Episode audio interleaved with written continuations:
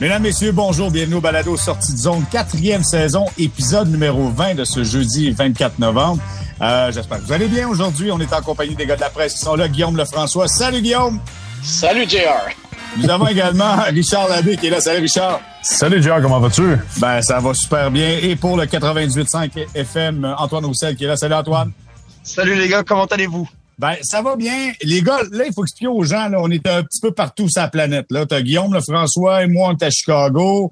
Euh, Richard, je pense qu'il était à Abu Dhabi. Non, t'es pas à Abu Dhabi. t'es, à Montréal, toi, Richard? Oui, oui, oui, oui, je suis à Montréal, je suis à Montréal. OK, parfait. Et Antoine, lui, qui est au Saguenay-Lac-Saint-Jean. Fait que donc, on est partout un peu répartis sur la planète pour parler de hockey, évidemment, et euh, de l'actualité qui entoure euh, le Canadien de Montréal et la Ligue nationale de hockey. Euh, dans un premier temps, messieurs, là, vous savez que le Canadien est parti de Columbus pour s'en aller vers Chicago. Match en après-midi pour le Thanksgiving américain. le Canadien ne s'entraînait pas aujourd'hui. Les Blackhawks, oui, il y a des nouvelles qui sont arrivées de dernière minute. Euh, Salming, vous le savez, joueur toute étoile des Leafs de Toronto, lui qui a été présenté lors euh, du week-end du temps de la renommée. Euh, malheureusement est décédé aujourd'hui, donc on apprenait la nouvelle. Il y a eu des échos du côté des Blackhawks. Guillaume était là, est avec nous. Euh, Guillaume, raconte-nous un peu comment ça s'est passé, euh, les réactions suite au décès de Borgé Salming. Oui, ben c'est ça, c'est une nouvelle. Euh, en fait, d'assister à cet entraînement-là, ça m'a permis de réaliser justement toute l'ampleur de, l'héritage de Borje Salming. Euh, J'ai commencé par poser la question au gardien des Blackhawks, Söderblom, qui est un Suédois, mais qui a évidemment jamais vu jouer Borje Salming, euh, qui a pris sa retraite en, en 90. Et et à ma grande surprise, il est parti. Il était, il était très, très, très au fait, disons, de l'héritage de Boyer, de Boyer Salming. Il a dit qu'en gros, que c'est grâce à un gars comme lui qu'il y a plusieurs Suédois qui sont dans la Ligue nationale parce qu'il a été un des pionniers et, euh, tu sais, il, a, il, a, il, a, ouvert les portes pour les autres. Euh, mais ce qui était particulièrement intéressant, c'était Luke Richardson, euh, entraîneur-chef. On sait, entraîne, ancien adjoint à Montréal qui est rendu entraîneur-chef des Blackhawks. Ben, Luke Richardson, ses deux premières années comme joueur en 87, 88 et 88, 89 avec Toronto. Il était coéquipier de Borje Salming. Euh, les deux étaient défenseurs pour les Maple Leafs, donc le très bien connu. Et Richardson nous disait en plus que Borje Salming, quand il était petit, c'était son idole. C'est lui son idole. Euh, c'est tu sais, je disais, bon, le Richardson est ontarien, on s'entend qu'il a, grandi quand même dans l'environnement des, des, des, Maple Leafs. Alors, euh, c'est ça, c'était, vraiment un joueur euh, qui, qui, qui, respectait beaucoup. Puis de l'avoir connu comme joueur, il disait, tu sais, on le surnommait le King, mais il dit c'était pas seulement parce qu'il était très bon sur la glace, c'était parce que c'était également une très, très bonne personne hors glace. Euh, ce qui était particulièrement intéressant, c'est qu'il disait, tu sais, nous, notre division, la division Norris, là, souvenez-vous, les, nos, nos, nos, auditeurs un petit peu plus âgés vont s'en souvenir, mais elle se faisait le surnom, c'est la division Chuck Norris, parce que c'était toutes les toughs de la ligue jouaient dans cette division-là, tu sais, à, à, Détroit avec Bob Probert, puis t'avais à, à Saint-Louis, à Minnesota, t'avais des toughs partout. Et il disait le défenseur le plus tough de la division, c'était Borje Salming, parce que, je veux dire, il, tout était à, son épreuve, puis il, endurait, puis je veux dire, il, se faisait frapper, mais il frappait lui aussi, tout en étant bien sûr un, un, excellent défenseur offensif. Donc euh, vraiment un bel hommage que Luke Richardson lui a rendu. il était atteint de la sclérose en plaques, on l'a vu, euh, Richard, sur les images là euh, lors du week-end, semble la renommer. Écoute, euh, tout le monde l'aidait, Sittler l'aidait à lever le bras. Il était là. Il y a eu euh, un dernier moment de gloire, mais c'est quand même une grande personnalité de l'organisation des Leafs de Toronto. Absolument. On a peut-être un petit peu moins connu la mesure du personnage à Montréal, parce que nous autres, dans ces années-là, ben, on était gâtés. Hein. On avait Guy qui était ici, puis on avait on avait Larry, puis on avait Ken Dryden, puis tout ça. On était, lui est arrivé au moment où la deuxième, deuxième grande dynastie du Canadien a pris naissance. Donc, on a peut-être moins connu ou peut-être moins saisi l'impact de Salming, mais je peux vous dire qu'avec le recul, euh, Guillaume tantôt parlait de, euh, ça n'a pas été le premier Suédois, effectivement, mais ça a été le premier joueur européen dans la Ligue nationale de hockey à obtenir le statut de joueur vedette. Et ça, c'est important.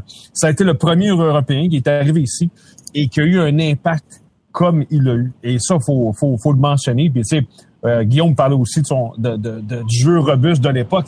Il était constamment victime de d'intimidation sur la glace. Les joueurs adverses à l'époque ne se gênaient pas pour lui dire de retourner dans son pays puis que c'était un ci puis un ça. Ben oui, ben oui. Richardson disait qu'il y avait un stéréotype contre lui là, que les Suédois étaient mous.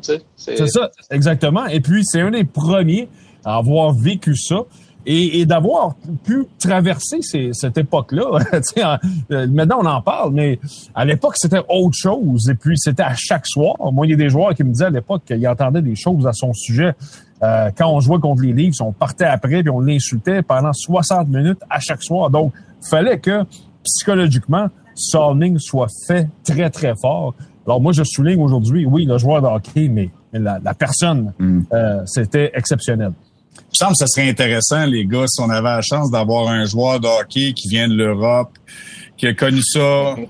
Ah, Antoine aussi, elle est là. Hey, ben, je vous entends parler, les gars, puis j'ai le frisson dans le dos complètement. Puis quand j'entends les histoires de Salming, puis moi, vous saviez, vous savez que quand j'ai grandi en Europe, j'étais en France et euh, on n'avait pas accès à un internet euh, haute vitesse où on était capable de voir les euh, les faits saillants de chaque de chaque match, de voir les tous ces beaux jeux. Donc nous, on avait une, une cassette VHS et on la mettait puis on regardait ce qui se passait. Et dans le fond, dans le week-end des étoiles, c'est là que j'ai pu redécouvrir ou apprendre à découvrir un joueur comme Salming, parce qu'ils en ont parlé beaucoup.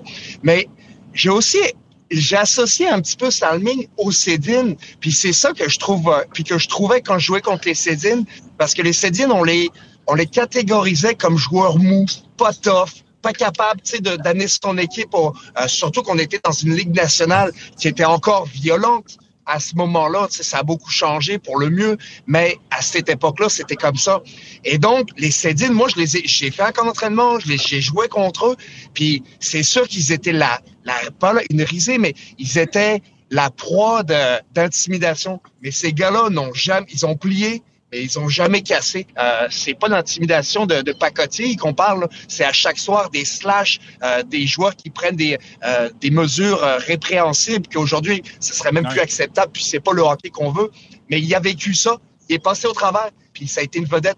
Moi, là, je l'ai pas connu, mais de ce que j'entends, j'en garde un souvenir puis un, un idéal magistral avant qu'on se parle euh, du Canadien qui va affronter les Blackhawks, puis l'entraînement, puis euh, Luke Richardson qui va retrouver son ancienne gang, euh, Antoine, je veux savoir, de, quand toi, tu étais dans la Ligue nationale, on était passé à autre chose, des insultes de dire hey, maudit européen ou quoi que ce soit. C'est sûr que toi, tu pouvais leur péter le nez, là, mais on était passé à autre chose, j'imagine?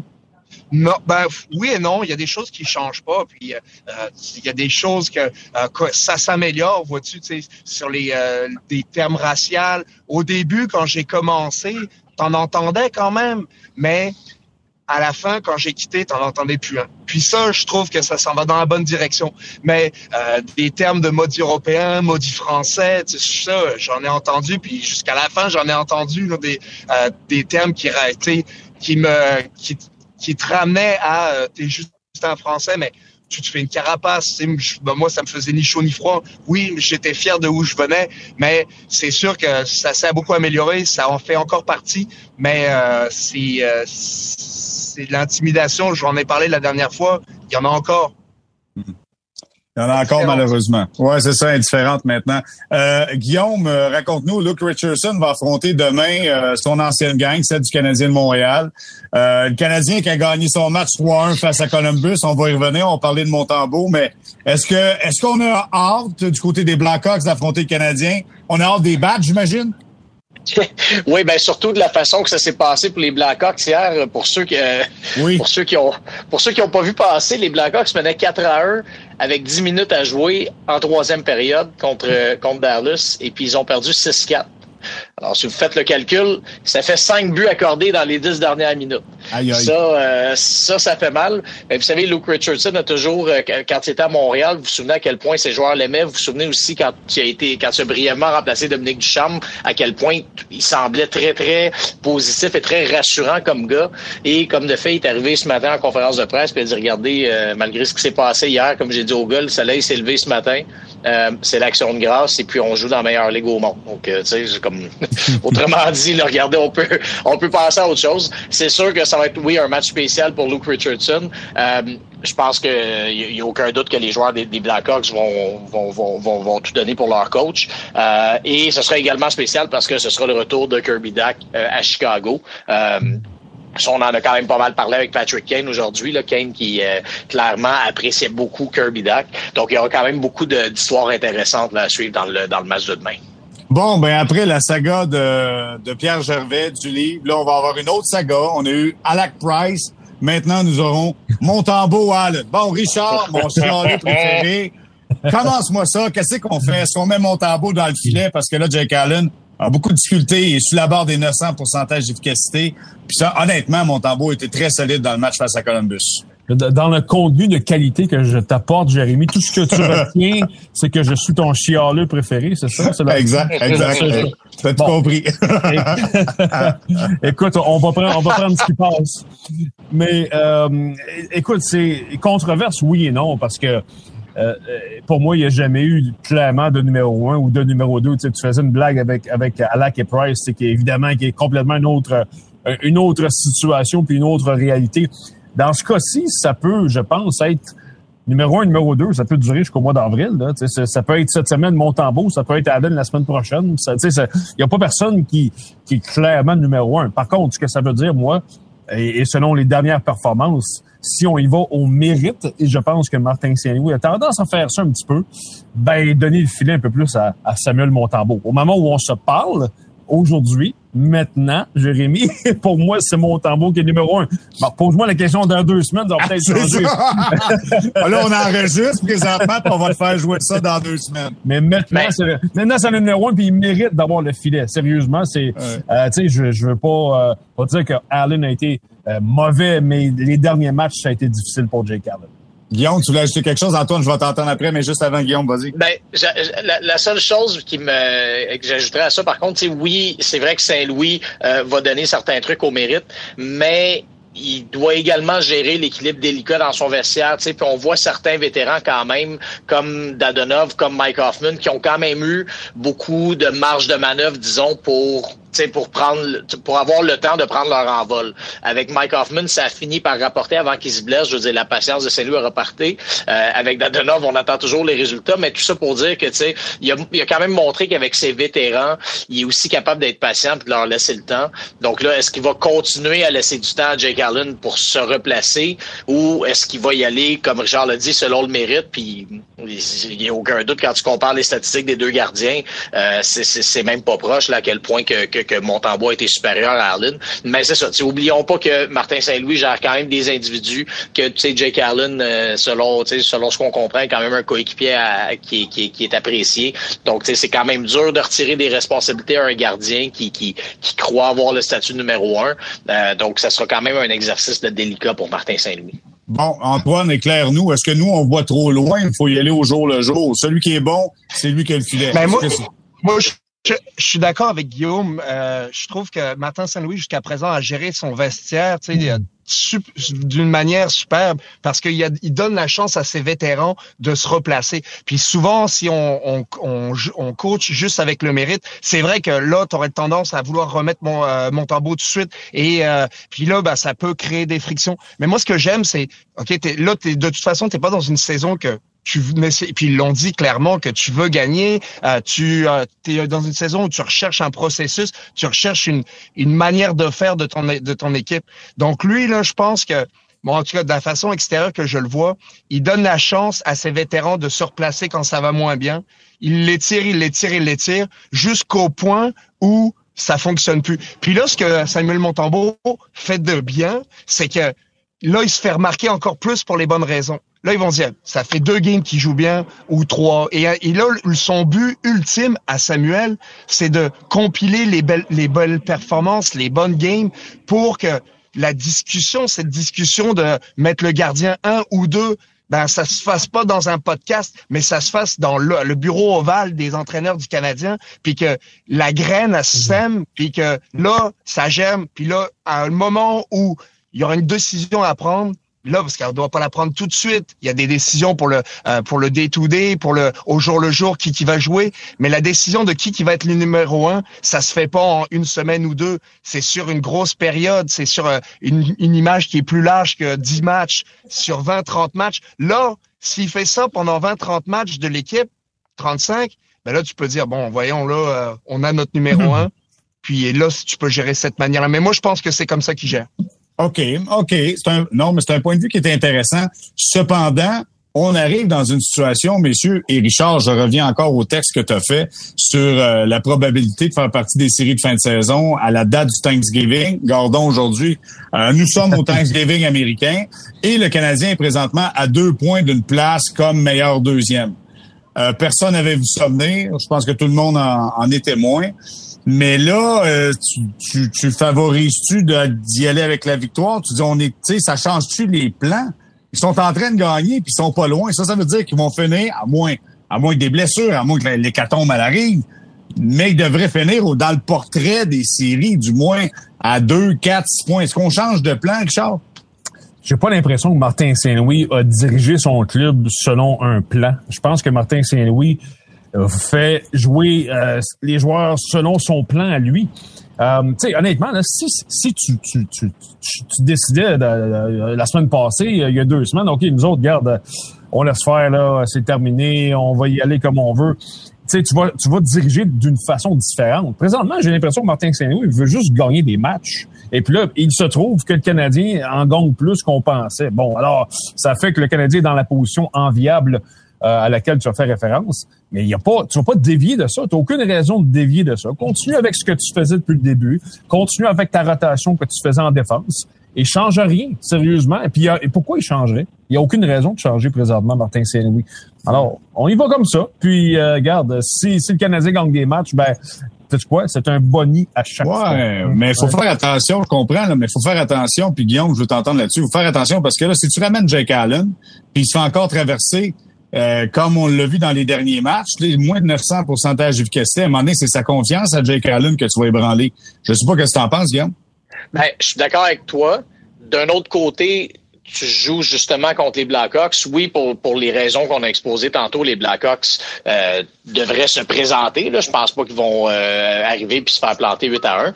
Ça reste que les Blackhawks, c'est une des pires attaques de la Ligue. Là, avant les matchs d'hier, c'était la pire attaque de la Ligue nationale. Bref, si tu veux redonner confiance à un gardien, c'est sûr aussi que c'est peut-être préférable d'envoyer Jake Allen contre une équipe. Ils sont maintenant 31e dans la Ligue sur 32 offensivement. C'est peut-être mieux d'envoyer Jake Allen contre une équipe comme ça que, que de, que de l'envoyer se faire euh, siffler des rondelles aux oreilles par euh, David Pasternak puis les Bruins. Tu sais, c'est pour euh, donc tu sais, donc c'est une autre chose. C'est un, un, autre aspect à considérer quand même dans la décision. Euh, donc c'est en tout cas une chose est sûre. Antoine disait que la, la, la, discussion se fait pas, de, doit pas juste se passer dans les podcasts ici, mais dans le vestiaire. Mais moi, je suis content d'être celui qui a la discussion dans un podcast et non pas dans le bureau des coachs. c'est ça que c'est pas mal plus le fun. parce que c'est pas facile comme dossier à gérer. Ah non, clairement. Euh, les gars, il y a Kirby Dack qui va faire un retour du côté de Chicago. Euh, Guillaume t'en a parlé, Patrick Kane a dit avoir apprécié jouer avec lui. Euh, je veux savoir, Antoine, toi, ton point de vue, comment tu comment tu vois cet ajout-là pour le Canadien de Montréal? sais, on a l'impression qu'il cherche un peu au centre, maintenant à l'aile, à tente. on a l'impression qu'il se découvre à l'aile. Est-ce que c'est du sérieux? Est-ce que c'est du solide? Est-ce qu'on voit quelque chose qu'on n'a jamais vu? Euh, de Kirby Dack qu'on n'a pas vu à Chicago, qu'on voit maintenant à Montréal, selon toi, Antoine? Ben, je pense que c'est son talent, il, le connaissait. Je pense que eux, ils voulaient vraiment en tant que joueur de centre. Et ça, quand tu vois un joueur d'une certaine manière, tu l'étiquettes. Puis ça, pour l'avoir vécu, pour avoir été étiqueté d'une certaine manière versus euh, une autre, ben, à, partir du moment où tu as une étiquette sur toi, c'est dur de l'enlever. Et eux se disaient probablement, je spécule que ah c'est pas un joueur de centre. Puis pourquoi ils se disent ça? Parce que si tu le regardes euh, faire ses face-off, il en gagne pas. Il en gagne pas suffisamment pour être là régulièrement. Fait que ça pour une équipe, il y a rien de plus euh, décourageant pour tes coéquipiers qu'un joueur qui gagne pas ses face-off. Fait que le Canadien eux, ils ont eu le beau jeu de se dire, ben, on est aussi bien d'essayer à l'aile pendant peut-être quelques années avant qu'ils comprennent le, ce que ça prend pour gagner un face-off. Et euh, c'est pas juste euh, mettre son bâton dans le milieu, mais c'est une partie d'échec euh, tout au long de la, du match d'essayer de gagner des face-offs. Fait que ça, souvent, tu l'acquiers au fur et à mesure de, de, de tes années d'expérience. Puis vois-tu, en ce moment, il y a des réguliers, des recrues, il y en a seulement quatre qui, qui sont au centre. Il y a Pinto à Ottawa. Il y a, euh, je, je, retrouve mes, les, mes notes, mais Pinto à Ottawa, c'est le seul qui est au-dessus de 55% Il y a Jack McBain que j'ai joué avec, puis il, il est à 48% Ben, euh, Matt Benier, c'était à 45% Et Noah Cates, je l'ai rencontré au camp des Phillies. Un maudit bon joueur, mais il casse seulement pour 36% C'est les quatre seuls recrues dans la ligue qui jouent au centre. Pas pour rien qu'il y en a seulement quatre, parce que c'est une position qui est névralgique. Donc, si on reprend, on repense à Dak, c'est pour ça qu'il joue à l'aile. Puis ça lui donne plus de, euh, de chance, plus d'espace, on dirait. Moi, je le trouve excellent sur le bord des patinoires. Il a un gros physique, un peu à la, à la Thompson. Il n'est pas encore rendu là, mais ça, il se ressemble. Il a, il a beaucoup de caractéristiques semblables. Il est bon avec son bâton, il est créatif. Euh, je pense que dans son cas, tu peux être patient à l'aile. Puis quand tu vois là, ce qu'il crée offensivement, tu veux juste lui en donner plus. C'est intéressant. J'aime bien ton analyse, euh, Antoine. C'est intéressant de savoir que c'est une ben, je pense que tout le monde savait que c'est important comme position, mais encore plus quand il réfléchit, c'est que tu veux pas brûler ton joueur. Clairement, tu veux pas euh, aller dans cette situation-là. Messieurs, on se faire une courte pause. Puis au retour, je veux qu'on se parle de Caden Goulet. Caden Goulet, défenseur chez les Canadiens de Montréal. Vous savez, on a tellement parlé de la rotation. On a vu Jack et euh, était de retour, entre autres, dans le match contre Columbus. Mais Goulet, première saison dans la Ligue nationale. Euh, défenseur gaucher, joue à droite en plus. Écoute, le niveau de responsabilité de ce gars-là est phénoménal. On en parle au retour. Restez là.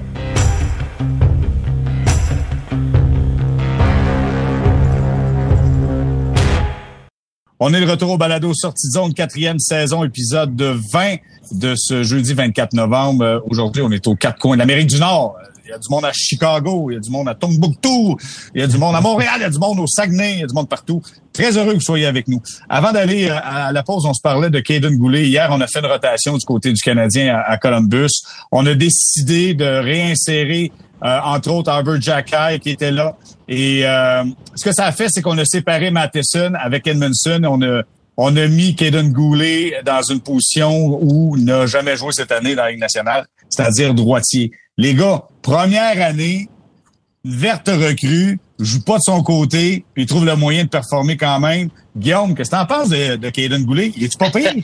c'est très, c'est vraiment très impressionnant. Puis on dirait que ça, on a tendance un petit peu à l'oublier peut-être à mesure que, la saison avance. Mais là, je suis retourné voir après le match hier. Il est, il est troisième parmi les recrues dans la Ligue nationale pour le temps d'utilisation par match. Moi, quand j'analyse le jeu d'une recrue, le temps d'utilisation, c'est une des données que je trouve vraiment les, les plus importantes. Donc, t'as, as Owen Power à 23 minutes, t'as Jake Sanderson à, presque 21 et t'as Caden Goulet à 20 minutes, 22 secondes par match, qui joue en plus en désavantage numérique, qui joue, euh, on l'a vu brièvement en avantage numérique, pas, euh, bon, pas, pas ces temps-ci, mais bref, tu sais, tout ça pour dire qu'il y a vraiment beaucoup de responsabilités. Donc oui, c'est impressionnant à voir. Puis effectivement, de, de, de, de, le muter à, de le muter à droite, ça aussi, je veux dire, là, il, il, il s'est retrouvé avec Joel Edmondson. Ça aurait également pu être Edmondson à droite, mais c'est plutôt Goulet qu'on a choisi, peut-être parce qu'il est meilleur patineur. Là, en général, quand on met un, un joueur de son côté pas naturel, c'est c'est un des critères, mais, mais quand même, je ça, ça prend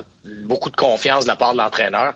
Puis euh, il, a, il, a, très bien fait ça. D'ailleurs, je remarquais que dans les, quatre matchs avant le match d'hier, euh, il y avait un différentiel de moins 6. Il y avait eu des petits moments un petit peu plus difficiles. Puis on dirait qu'hier, il est redevenu le, le, le joueur stable qu'on a vu euh, pendant la, la, une bonne partie de la saison jusqu'ici. Richard, euh, écoute, moi j'ai l'impression que si on le met du côté droit, par contre, on se prive de tout son coup de patin pour être capable de bien sortir la rondelle. Tu sais, ça change les angles de les angles d'attaque également. Là, ça change ça un peu, mais écoute, le kid est bon. Moi, c'est quoi, je me, pose la question, Richard, puis je veux t'entendre là-dessus. J'ai l'impression que de changer ça, c'est qu'on voulait peut-être donner un coup de main pas mal plus à Matheson et Edmondson en, sais, en splittant le, le Savard puis en splittant euh, Goulet pour donner un coup de main aux deux autres. Parce que ça fait longtemps que je vois pas les deux. Là. Il était rouillé un peu. C'est exactement la lecture euh, que j'ai faite également. Je pense que Matheson, ça a paru, tu parles de rouille. Euh, c'est la première chose qui a sauté au jet, à mon avis. Évidemment, il ne fallait pas s'attendre à ce que Matheson soit euh, le Matheson des beaux jours en revenant. Il fallait s'attendre à ce qu'il y ait une certaine rouille, un peu une période d'adaptation pour lui. C'est ce qu'on voit. Alors, on tente, on tente d'aider les vétérans. Puis, tu sais, Martin oui, je pense qu'il comprend très bien ça. Là. Euh, on peut demander certaines choses à des jeunes qu'on ne demanderait pas aux vétérans. Tu veux placer tes vétérans en position de succès. Tu vas pas trop trop les humilier non plus. Là. Tu veux pas leur demander des choses qui seraient peut-être un peu difficiles. Et tu vois Goulet, puis tu peux lui demander des choses euh, euh, euh, peut-être un peu plus exceptionnelles parce que son talent est tellement là. Tu sais, Jérémy, une affaire qui m'a frappé dans le cas de Goulet quand on est arrivé à Brossard en septembre au camp d'entraînement. Première discussion avec lui, Je suis allé sur mon téléphone cinq minutes après. Coudon, il y a quel âge? Tu sais, y a-tu y a, 26 ans? Ça se peut pas. Il y a, quel âge? Tu sais, c'est la première chose parce que juste lui parler, t'as pas l'impression que tu parles à un kid, là. T'as l'impression que tu parles à un vétéran. Le seul, le seul autre gars qui, peut-être que Guillaume se souvient de lui, là, il était là brièvement avec le Canadien, c'est Mikhail Sargachev. C'est la même chose quand, quand Sargachev est arrivé puis on lui parlait, on avait l'impression de parler à un gars de 26 ans puis c'était pas le cas. Alors, euh, ça, c'est tout un compliment de comparer les deux en partant, mais je pense que Goulet, moi, me surprend. Oui, tu parles de son talent, de son patin, euh, Jérémy, mais moi, c'est sa maturité et ça fait en sorte que Martin saint est capable de le mettre à peu près dans n'importe quelle position et il va pas mal paraître. Ouais. Antoine, est-ce que ça casse un gars comme ça ou ça va rester fort et droit et performant tout le temps? sais, il est mature, mais c'est quand même un jeune. Non, c'est clair. Moi, je vous entends parler, je trouve que vous n'avez pas encore, tu sais, vous n'avez pas parlé du point qui fait en plus qu'il est meilleur que, que tout le monde. Puis ça, c'est sa rage de vaincre. Puis ça paraît, ça dégage. on dirait qu'il y a le couteau, la bave qui coule. Parce que quand il frappe un gars, il va l'estamper dans le... Euh, puis excuse-moi, mon, bon euh, sac néant, l'estamper dans la bande. Mais c'est vrai pareil. Il veut, tu sais, il joue d'une manière physique plus que sa stature.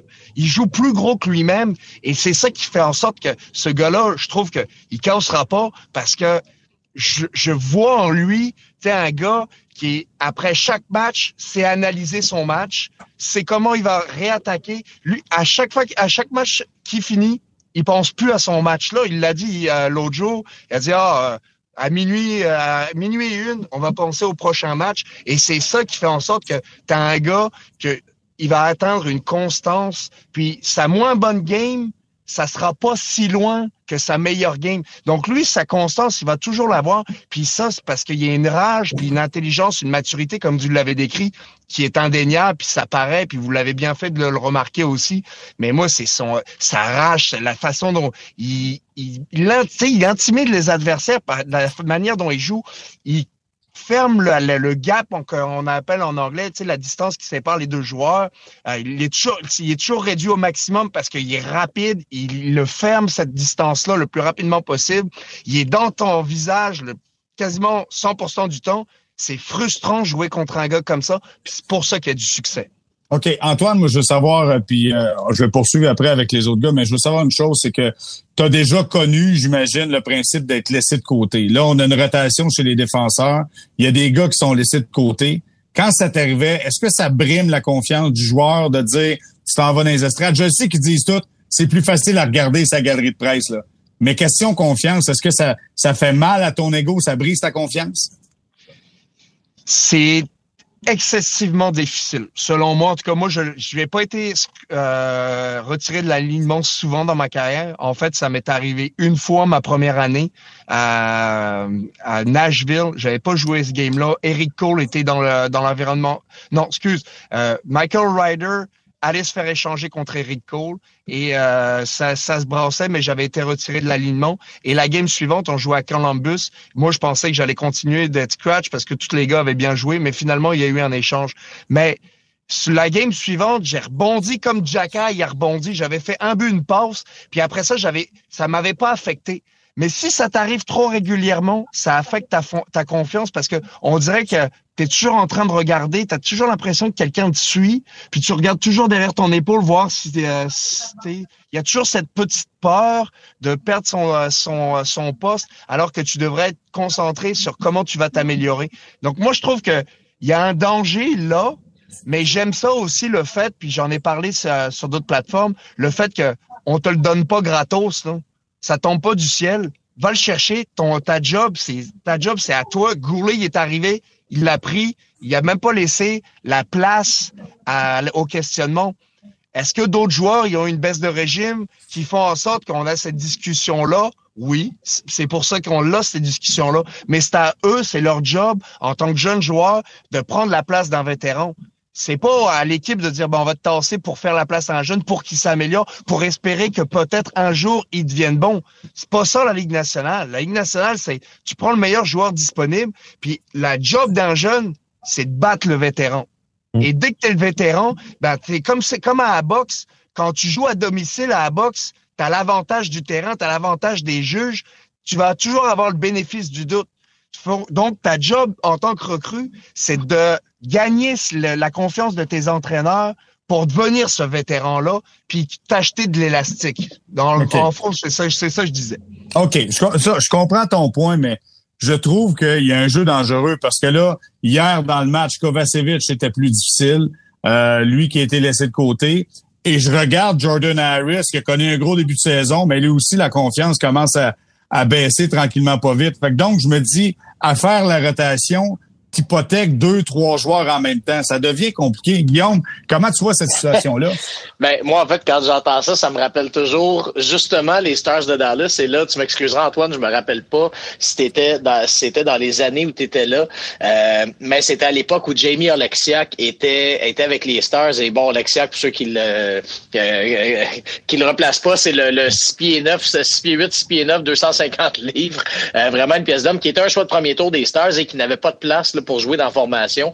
Donc, c'était une situation un peu difficile. Et euh, l'entraîneur-chef des Stars à l'époque, euh, qui était, si je me souviens bien, euh, Lindy Ruff. Lindy Ruff, exactement. Donc, expliquait que dans le fond, lui préférait jouer toujours avec les mêmes, avec les six mêmes défenseurs, quitte à en laisser deux, deux, les, quitte à laisser les deux mêmes dans les gradins longtemps, parce qu'il disait si tu te mets à faire des rotations, tu vas avoir quatre cinq joueurs mécontents. Si tu as toujours les six mêmes, tu as deux mécontents. C'est vraiment un bon point, ça. écoute, ça, m'avait vraiment frappé comme, comme, réflexion, puis c'est là que tu vois tout l'aspect de, gestion personnelle. Mais bref, c'est un peu ce à quoi s'expose Martin Saint-Louis avec son système de rotation. C'est que là, c'est ça, je veux dire, avant le retour des blessés, il y avait toujours les, les, les mêmes six défenseurs pendant les 10-12 premiers matchs de l'année. C'était constamment les mêmes six joueurs. Et là, ben, avec les rotations, ben, effectivement, il y en a qui vont bien réagir, il y en a qui vont moins bien réagir. Donc, c'est là aussi qu'on va voir, par contre, la, la, la, la force mentale de, de de, ces jeunes-là. Richard, je vais t'entendre là-dessus dans quelques instants, mais je veux juste aller à Antoine. Euh, tu sais, en quelque part, là, là, on est en train d'hypothéquer une coupe de gars. Euh, c'est pas facile pour un coach de faire plaisir à tout le monde. Tu sais, c'est le fun, c'est cool, il y a beaucoup de monde, mais c'est dur de faire plaisir à tout le monde, Antoine. C'est impossible. C'est impossible. Et euh, c'est drôle que Guillaume, tu sais, pointe ça parce que je me souviens de cette situation, cette euh, citation-là et j'étais là quand ça arrivait. Puis c'est sûr que moi, j'étais plus concentré, j'étais plus jeune, j'étais plus concentré sur mes performances à moi que sur le sur la gestion de l'équipe. Quand tu vieillis, on dirait que tu prends plus, t'analyses plus les décisions des coachs ou les décisions du management. Puis là, c'est là que tu peux mettre en perspective. Mais quand tu es jeune, je pense pas que tu penses nécessairement à ça.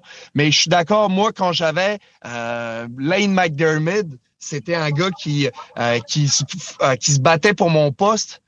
Ben, il était toujours, il me soufflait dans le cou. J'haïssais ça pour mourir. Je, je, détestais ça parce que j'avais toujours l'impression qu'on allait dire, ben là, euh, on garde-tu Antoine, on garde pas Antoine? Puis c'est vrai que ça affectait ma confiance. Fait que oui, il a fallu que je me ressaisisse puis que je joue bien puis que je gagne mon poste ou que je le sécurise. Puis ça m'a forcé à être meilleur. Mais quand il est parti, j'étais content.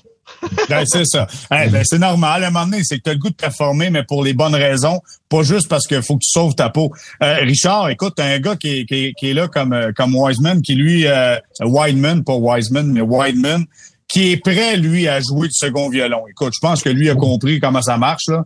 Les autres, là, t'es. Faudrait-tu couper ça à 6 à un moment donné? Tu sais, 6 plus euh, Wideman? Ou ben, tu sais, pour, pour faire suite à ce que Guillaume dit, puis Antoine a parlé de ça, mais je pense que Martin Saint-Louis, présentement, a le luxe de faire ça avec une formation où je pense pas qu'il y a pas personne qui va aller dans le bureau là, de Kent Hughes puis qui va se mettre à virer des chaises à l'envers pour dire je joue pas assez. C'est parce que regardez qui est victime un petit peu de cette rotation-là. Tu, tu viens de me parler de Whiteman. Whiteman, je l'ai vu dans le vestiaire là, les soirs qu'il jouait pas. Là. Euh, il faisait des jokes avec le monde. Puis, tu ah, ouais, ouais, oui, tu sais, c'est pas ce type-là. Tu sais, je pense pas que Jack va renverser de la table de Gatorade parce qu'il joue pas. Puis je pense pas, tu sais, tu comprends? Tu sais, je pense que Martin Saint-Louis a le luxe de miser sur des gars qui comprennent parfaitement la situation. sais, alors, pour ça, ça tombe bien. C'est pas idéalement la situation que tu veux, mais je pense pas que c'est une situation qui est potentiellement explosive parce que t'as pas ces gars-là. OK. Des gars qui comprennent un peu la game et leur statut favorise peut-être un plus grand, une plus grande compréhension. Messieurs, on va faire une pause, puis au retour, Richard t'a dit euh, c'est pas des gars qui vont renverser du Gatorade. Mais il y a du Gatorade qui a été renversé hier dans la Ligue nationale, puis de la petite bière également, puis c'était lancé sur la patinoire. On n'était pas content des officiels du côté du New Jersey hier, qui a stoppé à 13 sa séquence de victoire. On en parle au retour, restez là.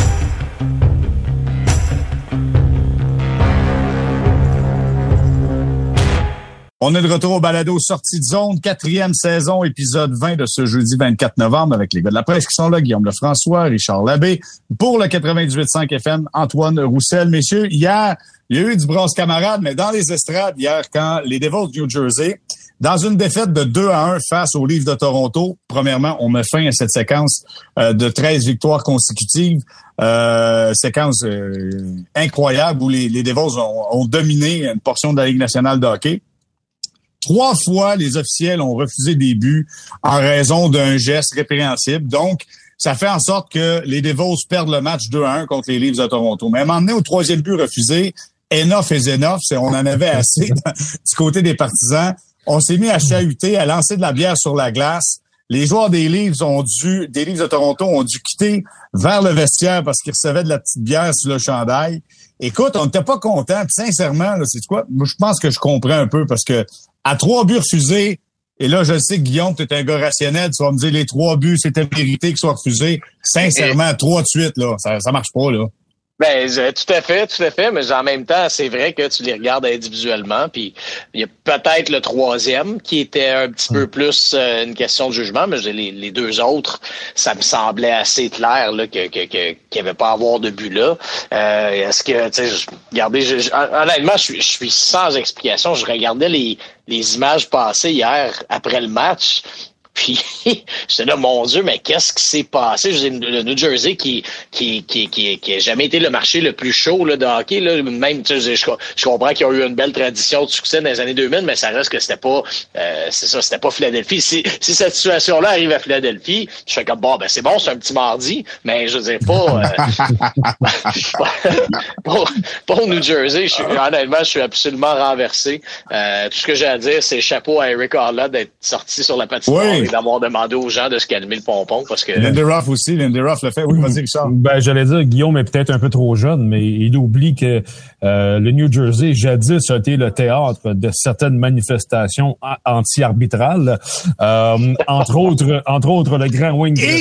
Ah, c'est pas, c'est pas Schauffold qui avait, euh, comment est-ce qu'il s'appelait? Jim, Jim Schoenfeld. Jim Schoenfeld, oui. Eat your donuts! qui avait invité les arbitres à aller se chercher une boîte de beignes après la rencontre.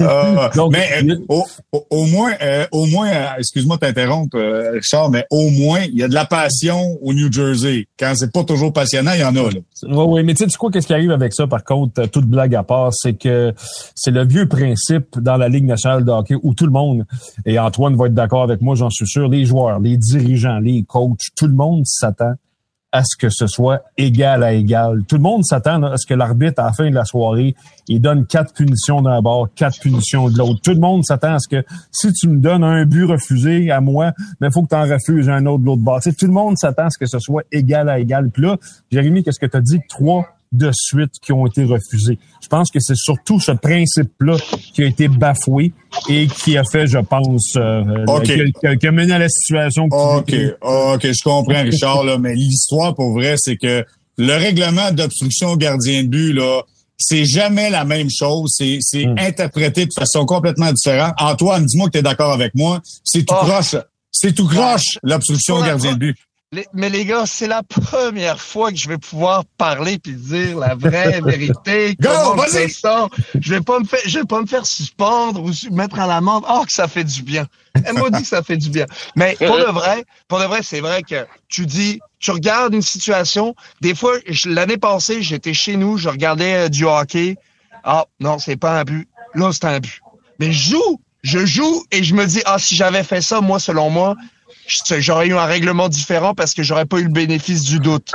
Mais là, en fait, c'est tellement compliqué. Puis je, pense que c'est ça qui est qui est euh, qui est fatigant avec la Ligue nationale, c'est qu'il n'y a pas de de ligne qui euh, direct. Ben, il y a une ligne directrice, mais pas elle est de pas droite. constance. Ah, tu sais, elle est pas droite. Mm. là. Elle C'est une- c'est euh, c'est un lasso, elle fait des ronds, elle revient. euh, tu sais, Géométrie, géométrie variable, là, c'est ça. Ouais, ex- exact. tu sais, Je te dirais que c'est ça que je trouve qui est compliqué, même pour les joueurs. Puis, vois-tu, l'année passée, Brandon Gallagher, euh, il y a eu son épisode Twitter, puis euh, il, il est arrivé au même remarque que moi en se disant mais voyons il arrive jamais rien qui arrive euh, le, le- les maths additionnent pas puis même chose pour des pour des euh, pour des suspensions des fois je trouve que voyons pourquoi lui il est pas suspendu? Ou pourquoi il est pas mis à l'amende? On veut-tu vraiment enlever les... Pour moi, ce qui est le plus dangereux, c'est les coups à la tête via des, des mises en échec, des coups de coude à, pleine vitesse. C'est ça qui est vraiment dangereux dans notre sport.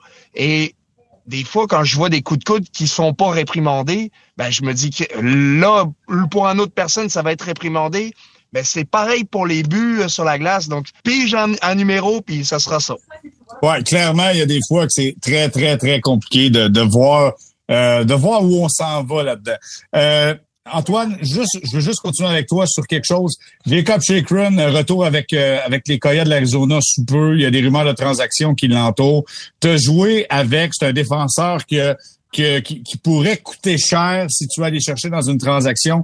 Demande-moi ton point de vue. Est-ce que ça vaut la peine si, par exemple, il demande deux choix de premier tour pour avoir Jacob Chakron? C'est un excellent joueur. C'est un joueur qui a potentiel illimité. Ben, tu pas illimité, mais euh, qui, a un beau potentiel. Il est fort physiquement. Euh, J'en parlais en ronde l'autre jour, puis euh, je disais que ce gars-là, il est assez fort pour me lever dans les airs. Puis là, je me débat, mais il me lève pareil, puis il me lance par terre comme si j'étais comme moi puis mon gars de, de 6 ans. Pareil, tu sais.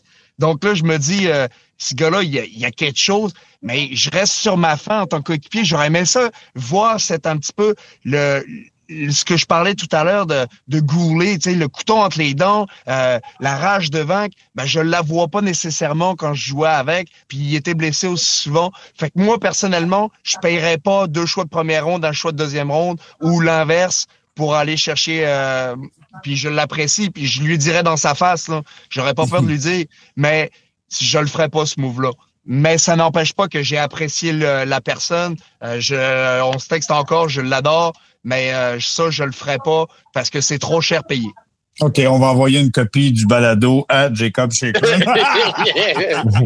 ah, les gars ils comprennent pas le Hey, c'est ça la magie de parler français c'est qu'ils comprennent pas le français C'est bon. Guillaume, est-ce que est-ce que c'est trop cher payé pour un gars comme Chakron?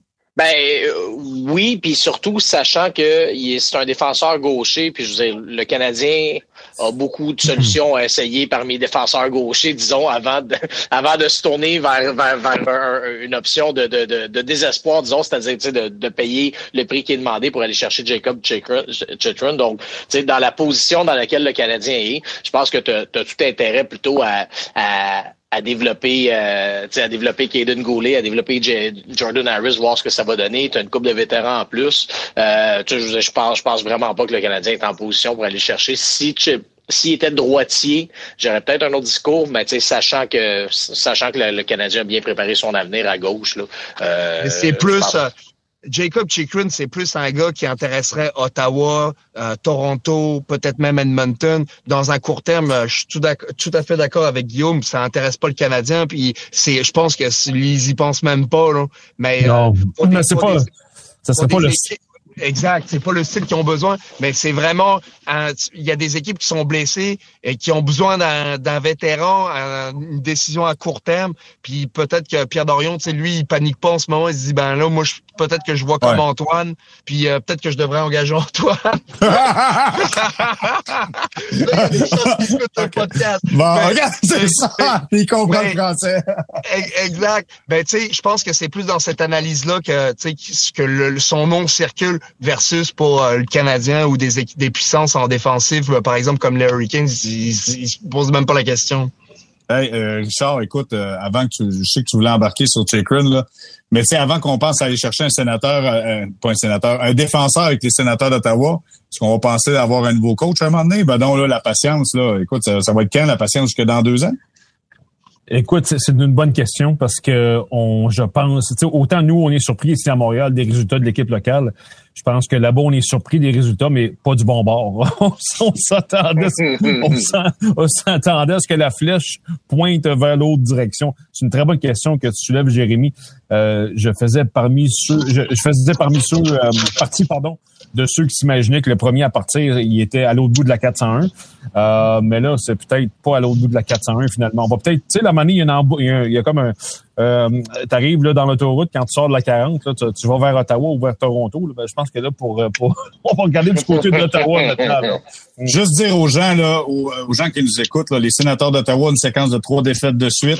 À leurs dix derniers matchs, c'est deux victoires, sept défaites, une défaite en bris d'égalité. C'est en quelque part, tu es mm. supposé de performer. On l'a dit en début d'année, on est rendu à un autre niveau, malheureusement. On semble avoir beaucoup de difficultés là, présentement chez les sénateurs.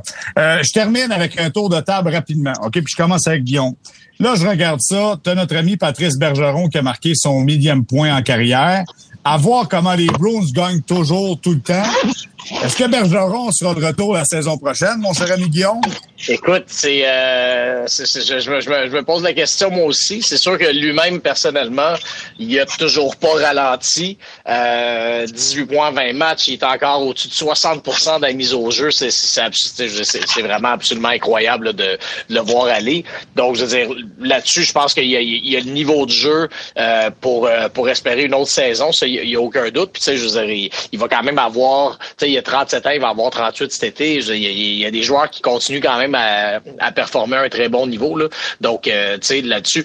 Puis l'autre chose, c'est que ce qui est habile avec le, contrat qui a été cherché, c'était que il y avait, si on veut, une porte de sortie si jamais euh, les Bruins devaient piquer du nez de, de je veux dire, on le sait, là, ça fait des années qu'on s'attend à ce qui pique du nez à cause justement du, vieillissement de Bergeron et de, de du noyau. Euh, et c'est, dans le fond, il y avait une porte ouverte si jamais ça faisait pas son affaire, mais mon Dieu, je me mets à sa place, puis euh, je pense que je pense j'aurais le goût également de continuer. Euh, ces succès-là, est-ce que ces succès-là vont forcer, vont amener aussi David Pasternak à, euh, à, se réengager à long terme? Je, pense que ça, ça semble être sur la bonne voie. Je veux dire, on n'entend pas trop d'accrochage, disons, là, pour le moment, dans les discussions.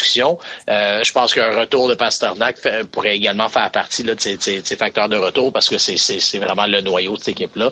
Donc, euh, j'ai hâte de voir, mais je suis vraiment loin d'exclure un retour de, Bergeron. Ouais, euh, Antoine, dis-moi donc, 38 ans, ben trop vieux pour jouer encore, Bergeron?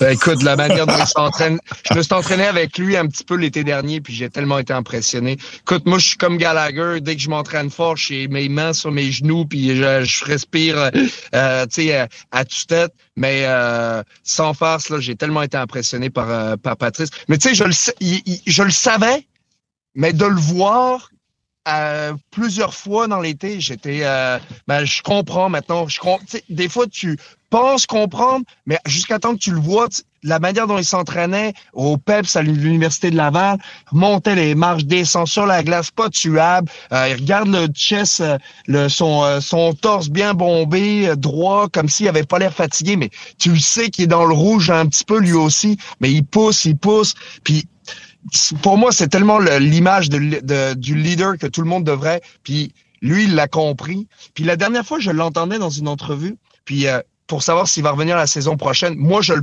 je le pense pas. Mais non, non mais ce qui m'a impressionné dans une entrevue que je l'ai entendue, c'est qu'il disait pourquoi euh, Patrice t'as toujours pris moins que ce qu'on ce que tu devais? Ben il dit ben moi je voulais donner une équipe, une chance à mon équipe de gagner à chaque fois.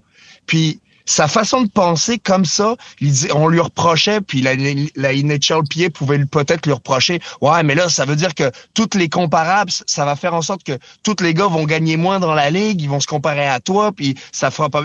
Il dit, ben moi, la, la ligue peut bien faire ce qu'ils veulent, mais moi, je veux l'idée par l'exemple, je veux euh, faire de, mon engagement envers mon équipe, puis c'est comme ça que je vais le faire. Les autres me, ils suivent ou ils suivent pas, mais moi je vais, euh, je vais montrer l'exemple de cette manière-là. Puis j'ai tellement trouvé ça intéressant. Puis là, quand tu compares avec d'autres joueurs, ben là on va pas s'éterniser puisque la seule question c'était Patrice Bergeron, mais il reste que cette question-là, on devrait la, la réexaminer sur un autre podcast parce que c'est important de, de comprendre pourquoi lui dit ça, Puis qu'est-ce que qu'est-ce qui fait en sorte que cette équipe-là a gagné les 15 dernières années versus que des équipes que ils atteignent un plateau en, trois ans, par exemple Toronto, mais là ils sont toujours en train d'essayer de euh, de trouver des moyens ingénieux de gagner de l'argent. Mais c'est une autre c'est un autre débat les gars. Ben écoute, une philosophie intéressante euh, dans le cas de Bergeron qui, qui prend moins sous pour permettre à l'organisation de, de, de, performer. Je sais pas, c'était qui son agent, donc Richard à Bergeron dans ce temps-là? là, t'es pas en train d'essayer de, d'ouvrir la porte à un scénario, là? Ben non, ça, non, non, non, non, mais je dis plutôt de... Mais les gars, ça, c'est un autre podcast, ça. non, mais euh, Richard, ce que je dis, puis, puis les gars, ce que je dis, c'est que si tu amènes la mentalité, la philosophie de dire je suis prêt à accepter moins de sous pour permettre à tout le monde de, de, de gagner, je veux dire, il est maintenant directeur général du Canadien de Montréal. Tu sais, c'est-tu quelque chose que lui va vouloir dire à Caulfield? C'est-tu quelque chose qu'il va vouloir dire aux autres, aux jeunes? Certain. Ah ouais, c'est ça. Là, il est dans, il est dans, il est dans la chaise d'en face, là, cette fois-ci, dans le, à la table des négociations. Alors, il va peut-être avoir une, une façon différente de voir la chose. Euh, c'est intéressant que tu parles de ce nom-là, en particulier Caulfield, parce que euh, ce qu'on croit comprendre en coulisses, c'est que déjà, on a commencé à, parler un petit peu, pas beaucoup, mais juste un petit peu de, de certains aspects financiers. Ça, ça, se peut que ça coûte cher. Ah, il, y a des il y a de fortes chances que ça coûte cher. Bon, mais messieurs, on se quitte là-dessus. Gros merci Antoine d'avoir été là. Toujours euh, bien plaisant de prendre le temps de jaser avec toi. Merci Antoine. Merci à vous, à vous quatre. Salut. Merci. Richard Labbé de la presse qui en laisse jamais sur la table. Lui, écoute, prends-les quand ça passe. Moi, je vais être ton agent, Richard. Laisse-en pas ça à table. Merci beaucoup, Richard. Toujours un plaisir. Euh, le plaisir est partagé. Merci, Guillaume, encore une fois. Salut, Guillaume. Merci, JR. Salut. Voilà ce qui complète le balado sortie de zone. Nous, on se parle lundi prochain.